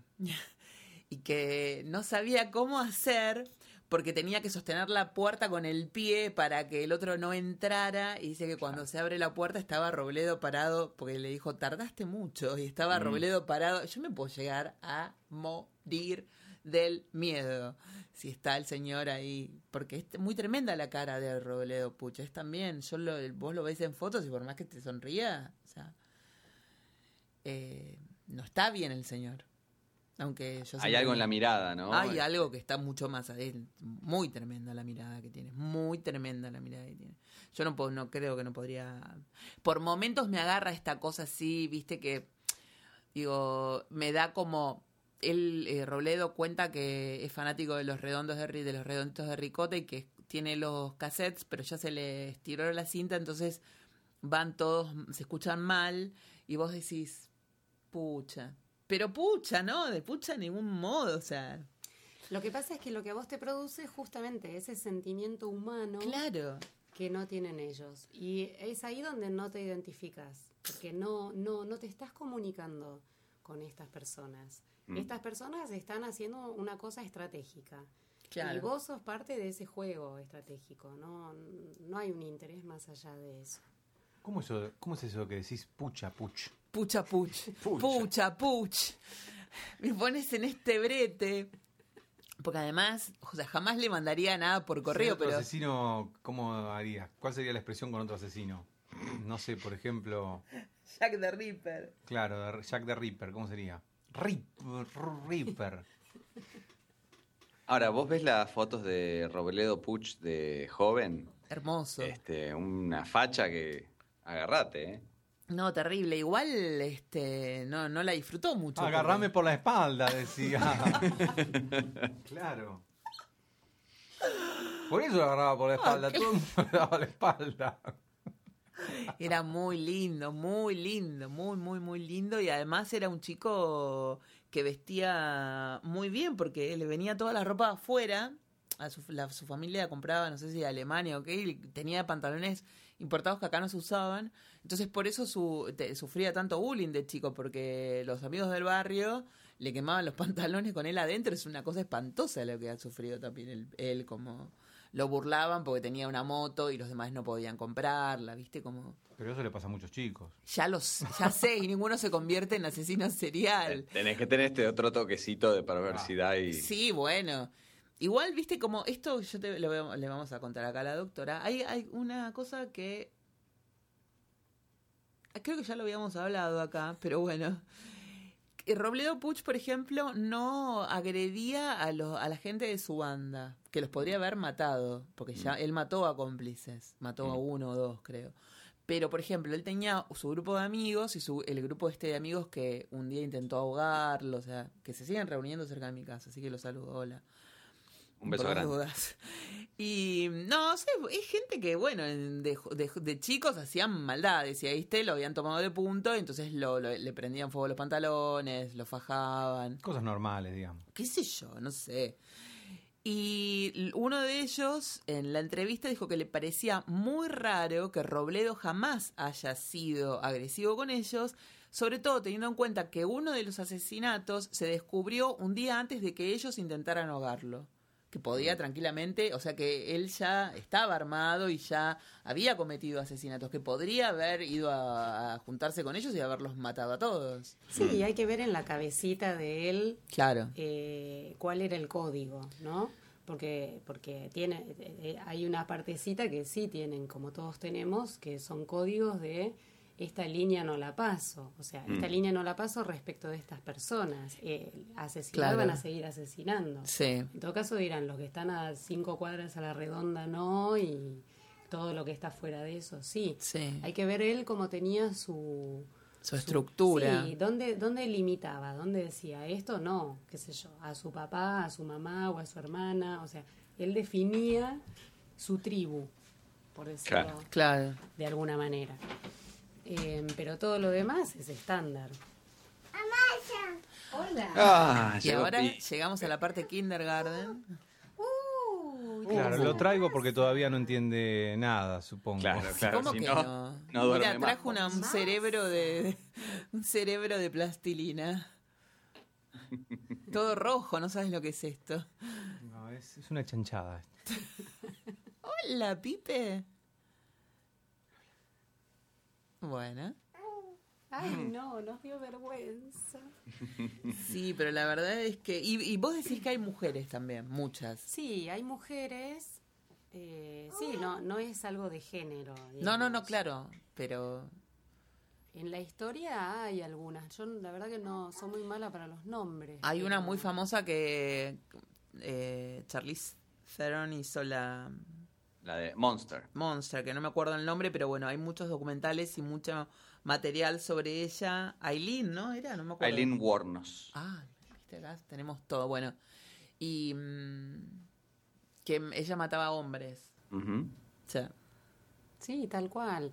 No, no es algo, a ver, eh, el hombre en general cuando asesina es mucho más cruento, Claro. más, más eh, pareciera más sanguinario Sí. y la mujer es más sutil, más estilo Gilla, te enveneno, esas cosas.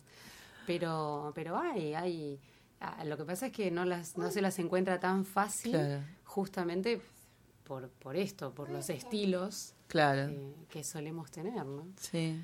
Pero, pero sucede, sí, hombres, mujeres. No, no hay diferenciación ahí. Lo, lo que hay que hacer es salir corriendo. Cuando uno, cuando uno detecta este, ese patrón y dice, uy, este, ¿es esto?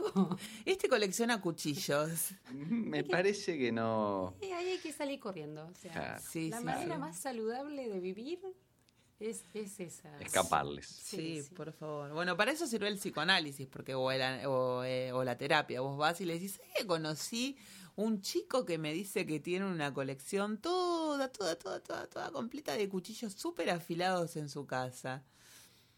Entonces la psicóloga te va a decir, bueno, bueno, bueno. Ese chico le empezás a dar blog, report spam de todos lados y no le hablas nunca más. Si te habla, vos no le contestás, lo dejás hablando solo como a los locos. Por las dudas. Sí, sí, sí, sí, si el terapeuta se da cuenta, bienvenido sea, ojalá que sí. Hay terapeutas que ni siquiera se dan cuenta también, ¿no? A mí me da un poquito de miedo acá. Nos quiere convidar a algo. Eh, Hablando de asesinos seriales, la Sí, doctora que- nos trajo que una... viene en una cajita que me gustaría que. Googleenla, es una cajita que en la cara tiene a Katrina. Katrina, Ah, ¿quién es Caterina? Yo Cat- pensé que era. Katrina es, eh, es, es como una diosa para los mexicanos, eh, idolatrada el Día de los Muertos. Mm. eh, a fines de octubre, primero Ah. Y segundo de noviembre, creo que es.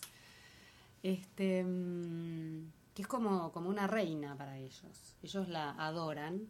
Es como ahí en la foto parece Frida Kahlo de muertita. Sí, yo también pensé que era como una... Algo de Tiene, porque tiene unas flores en la, en la cabeza, y ¿no? porque tiene las cejijuntas. Claro. Pero es una llama. calavera. Claro. Claro, exactamente. Bueno, lo cierto es que ella nos convidó estas pastillitas que dice remedios mágicos, todo simpático. pero Remedio- Nadie se animó a abrir la Ah, cajita y dice tomar remedios algo, mágicos, ¿eh? en serio. Sí, obvio. Dice remeros mágicos. Este, Morirán a los cinco minutos. vuel- vuelve la no sé qué. Yo sin anteojos no veo nada. No, Así yo que si, tampoco. si me saludan en la calle, no es que no es que soy maleducada. Ah, Es que no veo. Mirá vos. Acá tiene unas mentitas. Mirá qué qué simpáticas. rico. Yo quiero probar una. ¿eh? Sí. ¿Querés probar una? Es mentita. Si no te gusta, te La la, sacas. Claro, Vos probá. proba. No, Bueno. ya, ya con eso. Este, mm, sí, me tocó viajar por trabajo justo una semana antes del Día de los Muertos, así que estuve ahí en el México DF, en la ciudad, haciendo trabajos y, mm, y viendo todos los preparativos del Día de los Muertos, que es muy interesante. No, contanos. Eh, no- no, hay- es mucho más para verlo que para contarlo, pero hay- ves, ves en la calle mucha, creo que se llama procesión. Yo no soy religiosa, así que soy medio desastre para estas cosas. Gente caminando disfrazada eh, o llevando ofrendas, arma- armando altares. Y comen los cositos estos de azúcar, ¿no? Las calaveritas de azúcar. Hay Calaveras por todos lados, Sí. de- en todos los formatos. De todo- vas al Starbucks y hay, hay galletitas de, con forma de calavera. Sí. Mm. Eh, ves calabazas por todos lados. Ah. Mm. Y, mm, y es muy pintoresco. A mí México me gusta mucho. Me, me- me parece que tiene una mezcla cultural muy interesante, dejando de lado el machismo extremo que Sí. a veces encontrás. Tiene una cosa muy interesante entre, o sea, que se pelea permanentemente la ciencia con lo, lo ancestral, ¿no? ¿Qué, qué- qué prevalece o, o- o qué está primero? Mm. Eh, hay- allá eh, descubrí un librito de, de un, de un historiador universitario que se llama, eh, creo que se llama algo así como Prohibición y Tolerancia, o Sí. Tolerancia y Prohibición, que cuenta hasta, hasta la- los 50, digamos, las, la- cómo fue la evolución de las drogas en México, porque allá, por supuesto, que experimentaban mucho, utilizaban los chamanes muchas Sí. sustancias. Y mm, está este librito que cuenta cómo fue la evolución de las drogas y cómo el Estado les puso como una, una pata arriba de la cabeza porque les empezó a prohibir el uso de todo eso, pero que culturalmente tiraba mucho. Claro. O sea, vos salías de las ciudades, de las grandes ciudades, y la gente utiliza y tiene muchos rituales con, con drogas, con plantas, Sí. etcétera. Todo lo que queremos hacer acá y no nos sale. Exacto. Claro. Eh, así que vos ves eso, ves esa mezcla muy interesante cuando vas a, a- a visitarlos. A mí eso me, me flashea porque no termina como de definirse, ¿no? Sí. Por dónde va la cosa. Y convive eso. Entonces tenés a gente que parece del campo, en el medio de la ciudad, haciendo todo un ritual y gente que sale de traje, Claro. su portafolio, etcétera. Sí. Y bueno, tienen a Katrina, que es esta imagen, por todos lados. ¿La ves? Por todos lados se, se cuelgan calabazas, eh, em, Calaveritas. calaveritas. Yo no sé si me comería una, una galletita con forma de calavera, la verdad. Pero me parece muy pintoresco. Hablando del tema del Día de los Muertos, eh, eh, se me ocurren dos, dos cositas eh, que, que al, al escuchar la historia de Jimena me, me vinieron a la cabeza. Una es este, con mi costado nerd, hay un juego de computadoras muy divertido, muy famoso también, que se llama Grim Fandango y que básicamente ocurre en el mundo de los muertos y el protagonista se llama Manny Calavera Y ah, pasa, sí, sí, sí, Mani. Sí, pasa en Nueva Orleans, pero Nueva Orleans, este, muy, eh, una Nueva Orleans muy, eh, digamos, influenciada por el tema México y pasa en el Día de los Muertos, este, y es muy divertido y todos los protagonistas este, en este mundo son todos eh, calaveritas.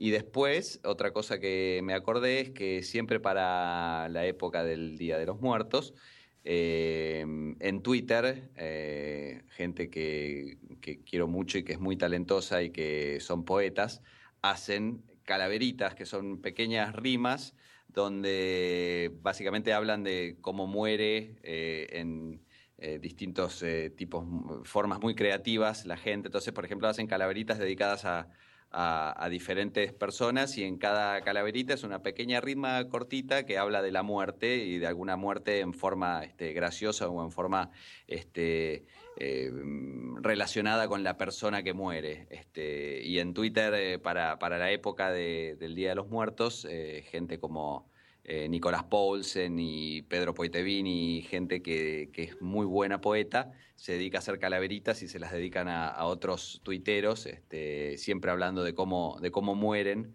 y, y esas pequeñas rimas este, humorísticas y, y- un poco este, eh, diabólicas y, y macabras, se, se llaman también calaveritas. Yo no estaba enterada de todo esto, ¿eh? Tal cual, allá en México es como que eh, para el Día de los Muertos es el momento en el que abrazan a la muerte, porque Claro. bueno, hacen algunas cenas y picnics Sí. y qué sé yo en, el- en los cementerios, y es como el día en el que vuelven a encontrarse con sus seres queridos, Sí. digamos. Es como si se abriera un portal y no se separaran los mundos. Entonces es interesante porque lo, lo, lo miran desde, desde el lugar de... Es el día en el que tienen la oportunidad en la que sucede eso. Claro, está buenísimo. Em, que es muy... tam- si uno no está acostumbrado, te cuesta pensarlo, pero... em, Nos escuchan en México, así que Ay, sí, claro, nosotros salimos en México. ¿Ah, sí? Claro. Bueno, Sí, mí- yo los quiero muchísimo, a mí me encanta mucho. Diego, Gente estamos comiendo a Diego de, de nuestro amigo de México, que es argentino, pero que vive en México, trabaja en México y que nosotros salimos por tu dial. Le mandamos un beso. Mandanos de estas cositas para el día. Mandanos un tupper con galletitas de calaveritas. ¿eh? No sé, no sé Ahora por qué tenemos que esperar hasta octubre, ¿Eh? noviembre. Eh, bu- Claro. Que lo mande ahora, da igual, es lo mismo. Nosotros festejamos lo mismo, ponemos las, las lamparitas de colores y ponemos canciones este, alegóricas. Y si no, nos vamos a Nueva Orleans a hacer vudú. Porque eso es lo que se hace en Nueva Orleans. Hacen vudú, qué miedo me da. Pero bueno, eso. Es buenísimo igual Nueva Orleans. Exactamente. Vos fuiste, ¿no? Tinto. ¿Se fue? ¿Tinto? ¿Lo perdimos? Yo no conozco, pero tengo Ah. muchas ganas de ir. Hola, Ah, hola, hola. ¿Me sí, sí, no, yo, yo fui cuando leí La Conjura de los Necios, de, desde luego. Tuve que ir a recorrer eh, los lugares donde estuvo Ignatius Reilly.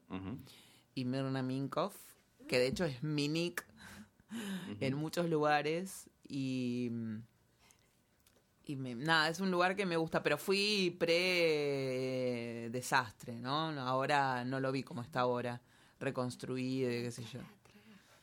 Eh, o sea, lo vi cuando estaba para un Mardi Gras.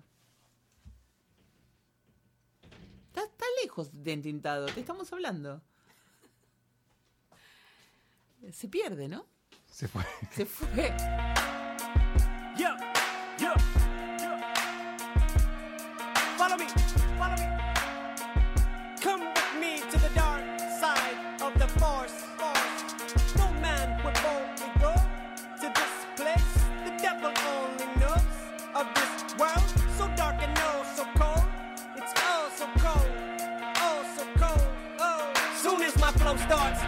I compose art like the ghost of Mozart. Even though they all say that they're real, I know that most aren't. Boy, you think you're clever, don't you? Girl, you think you're so smart. Come with me to another side in a world so cold and so dark.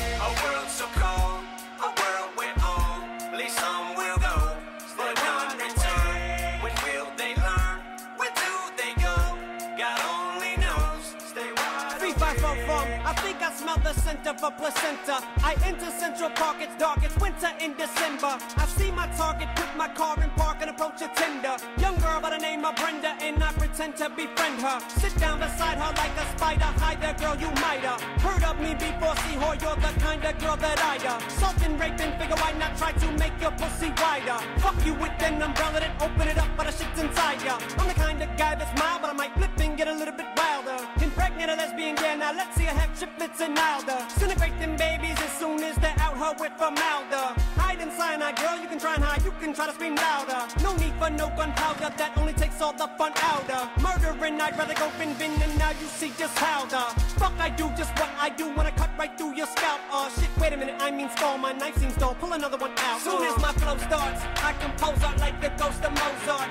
Even though they all say that they're real, I know that most aren't. Boy, you think you're clever, don't you? Girl, you think you're so smart. Come with me to another side in a world so cold and so dark.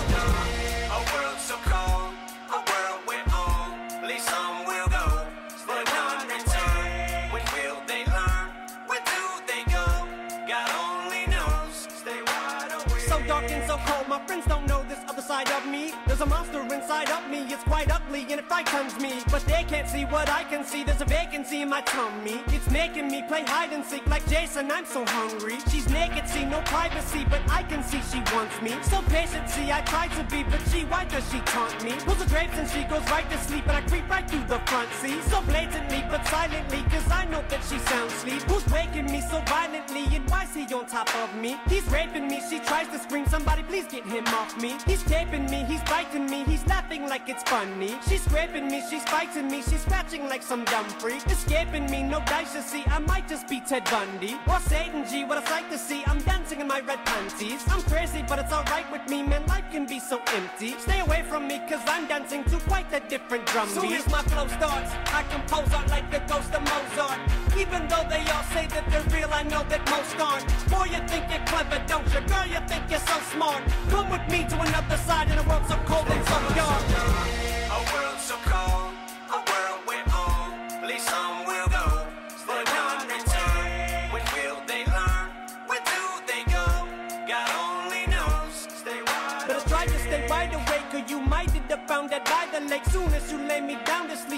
soul I'ma try to take. Pray for light today, right away. Why do they try to fight today? I must make them pay twice as much. Might as well put the knife away. Now I use power tools. How about now? Are you in the shower? Scour you for six hours to outage your power outlets. How did you figure out I was down in your basement? Now you must have just heard the sound of my stomach growling from down there. Tyler, there's no one fouler. Bound you, that's how they found you. Face down in the tub, I drown you with piles of downers around you. Such nostalgia and power, such prowess. Look how you cower. Jump out on you now like I was a Jawa from fucking Star Wars. Jabba the Hutt, Betty Baba, Betty Baba. It's time to die Or to not even bother to scream. It don't even matter. Amazing when grazing skin with these razor blades. He waves at ya. Not ya everyday Damien. Bathe me in holy water. Nothing like Son of Sam, so please understand there's no gun in hand. Where's the thrill in the hunt? There's no fun in that. Here I come with acts. Once I act like lumberjack when I'm hacking them up with that. What was that?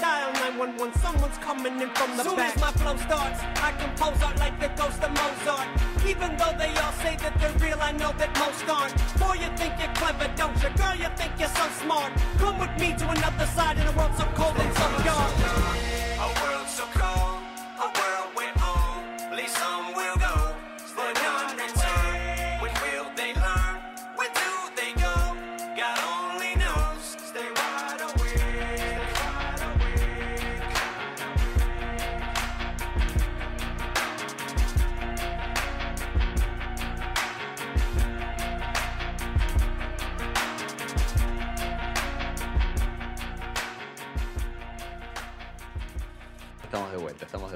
¿Qué Sí. pasó? ¿Estás No, bien? como se cortó, se cortó, se nota que hubo un problema. Lo- eh, los espíritus vudú este, Los nombré y se armó un despelote. No hay que nombrarlos porque en esta casa murió alguien y cuando decimos Es vudú, verdad. muertos, qué sé yo, viene Ay, sí, Se Elena. arma, se arma. El otro día Pipe miraba así fijo y yo miro para ahí no había nada, ni nadie. Estaba Elena. Le digo, saludemos por las dudas y todos saludamos. Hola.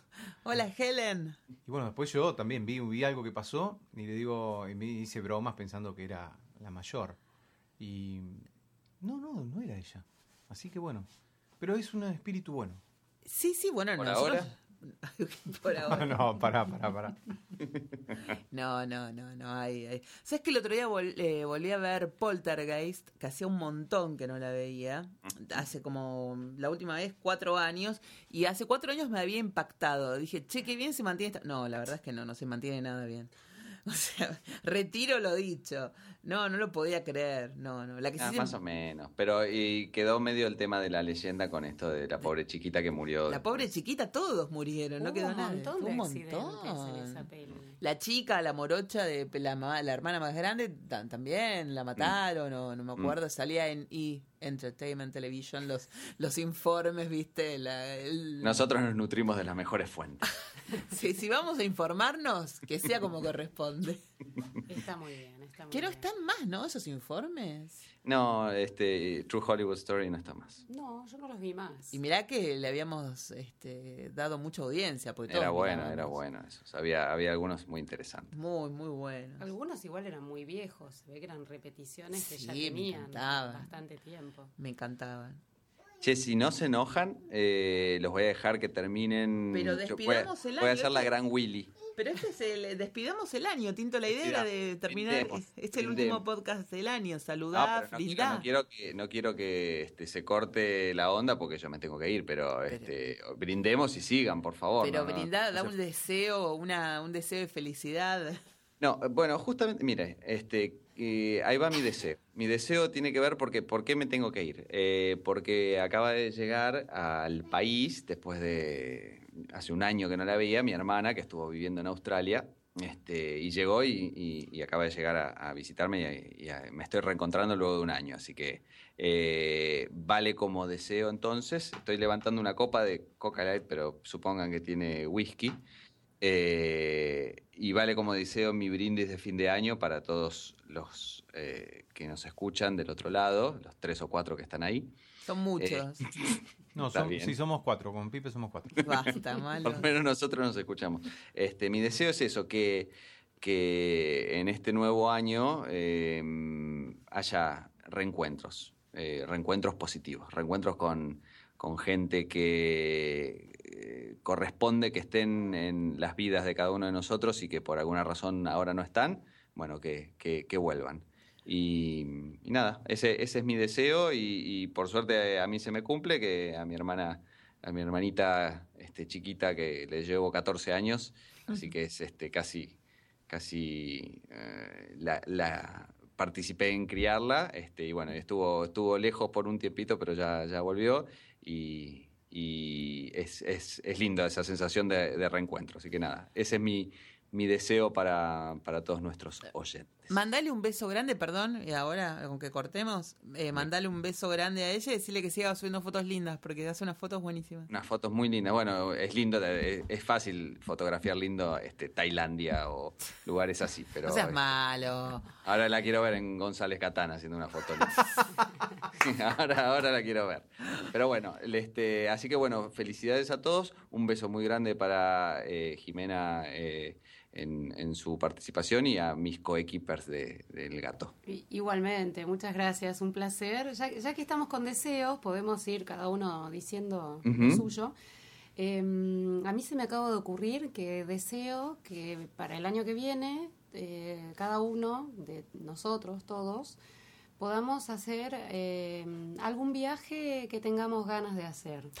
Ah, eso está muy bien. Mm, sí. Así se me apareció este, en la cabeza. Así Pensando que en México, está muy sí, bien. pensando a mí que me gusta viajar mucho, deseo que todos podamos hacer eso. Algún viaje a donde sea, ¿eh? no, no necesariamente tiene que ser lejos. No, El que bueno. tengamos ganas de hacer.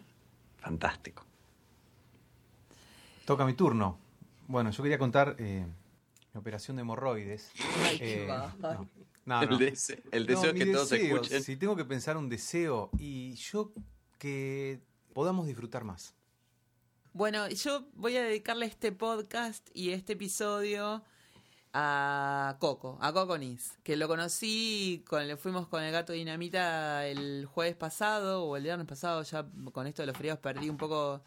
Y lo conocí, es una persona increíble y lo estoy, estoy difundiendo todo lo que él hace a través de la página de Mi Gato Dinamita y a través del Twitter, pero me gustaría que haya muchos más cocos en este país y en todos los países. Me parece que un tipo con esa cabeza y esa, ese don de gente y además su laburo, que es algo que me ha llenado de, de felicidad, de amor, de sabiduría, de admiración y de todo. Y me parece que Coco era una muy buena forma de cerrar el año.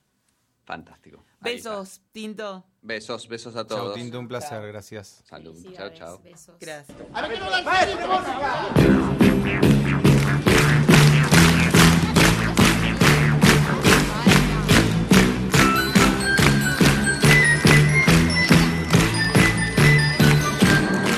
Coge,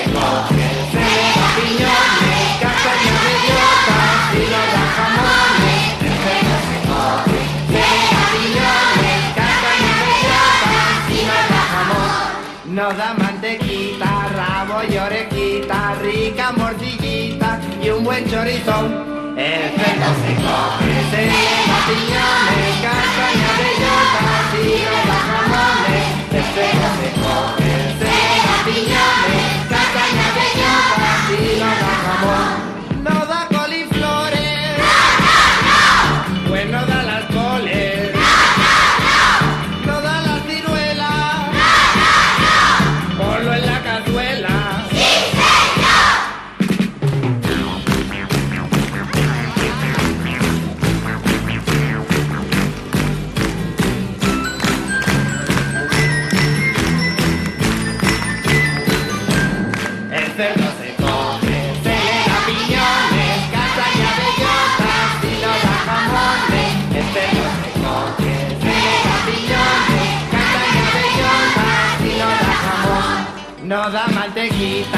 Rabo orejita, rica morcillita y un buen cerdo